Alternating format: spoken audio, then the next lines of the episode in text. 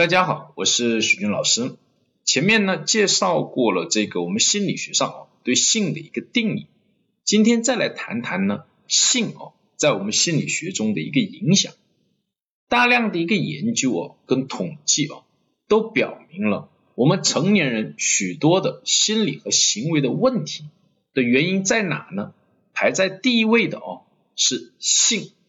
包括性压抑、性焦虑、性困惑等等，而这些现象的背后哦，还有一个呢根源，在于呢性欲没有得到满足，而这种性欲呢，不单是指成年男女之间的性欲，还包括呢幼年时代性欲的满足。这个呢，我们就要从幼儿的性欲呢开始呢说起。弗洛伊德呢，就根据性目的跟性对象的不同，把幼儿的一个性欲呢，大致分成以下的几个阶段。第一个阶段是零到一岁，叫口欲期，这时候的性目的主要是寻找食物，而呢性的对象呢是婴儿的嘴唇，因此呢这个时候的婴儿呢多半呢都是表现出这些行为：吃奶、吃手、吃脚丫。那么呢弗雷德呢对他认为是一种。为愉快而吮吸的一个行为。弗雷德呢有这样一句原话，说你只要看到一个心满意足的婴儿离开了母亲的乳房，粉红的脸蛋在微笑中呢沉沉入睡，便很快想到了成人性满足之后的那种表情，他们是何其相似。第二个阶段呢是一到三岁，叫肛欲期，肛门的肛。这时候的性目的呢，是享受这种排泄的快感。性的对象呢，主要是幼儿的肛门。因此，在这个阶段的孩子会表现出以下这些行为，比如说会憋他的大小便，有时候会故意呢憋了以后还拉在自己的裤子上，有时候在呢排便的时候会观察自己的这些排便，有时候甚至会去用手去玩自己的大小便。这些行为呢，都是在满足他的一个排泄的快感。在体验这种快感。那么第三个阶段呢，是指三到六岁，又叫呢生殖器期，或者叫潜伏期，或者也叫呢俄狄浦斯情节期。这一个阶段呢，幼儿的性欲的一个性的目的，主要是满足性的好奇，而性的对象呢，多半都是指向自己的父母。因此，在这个阶段呢，会出现以下这些行为，比如说呢，孩子会经常触摸自己的性器官。会去比较呢和异性的性器官的区别，也开始分辨呢男女，出现呢俄狄浦斯情节，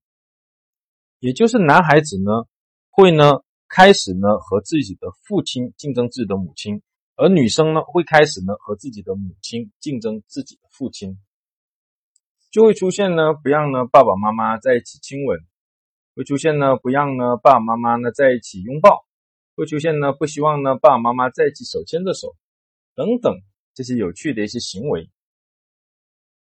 孩子在这几个阶段，幼儿性欲的满足跟成年以后的心理和行为的问题有十分密切的关系。弗洛伊德认为呢，人的心理跟行为的问题主要有两个来源，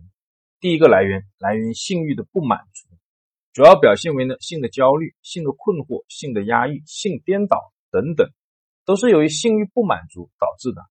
而第二个主要的来源是来自于本我、自我、超我三者的不协调。那么，如果在口欲期，孩子的这种嘴唇的快感没有得到满足，就会导致以下的这些行为和心理的问题，比如贪吃、肥胖症、厌食症、贪婪、唠叨、喜欢指责他人，又或者说是呢？酒瘾、烟瘾等等，一般我们把这个称为口欲期的郁结。而在刚欲期阶段呢，如如果父母对孩子的排便管制过严，使得这种呢肛门排泄的快感没有得到满足，那么也会导致成年后出现以下的这些行为或心理的问题，比如说吝啬、神经衰弱、强迫症。洁癖、固执或者成人尿床和一部分的神经症。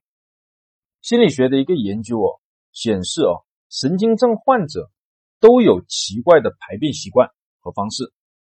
然后呢，在生殖器期，如果父母没有很好的引导孩子呢，满足这种俄狄浦斯情节对性好奇的一种快感，那么当他成年后，也会出现以下这些心理跟行为的问题，比如偷窥癖、录音癖、阳痿、性冷淡、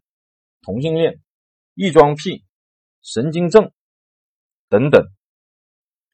所以呢，从弗洛伊德关于幼儿性欲理论的角度来说，父母或准父母们都要注意孩子在幼年期，就是零到六岁一个性欲的满足，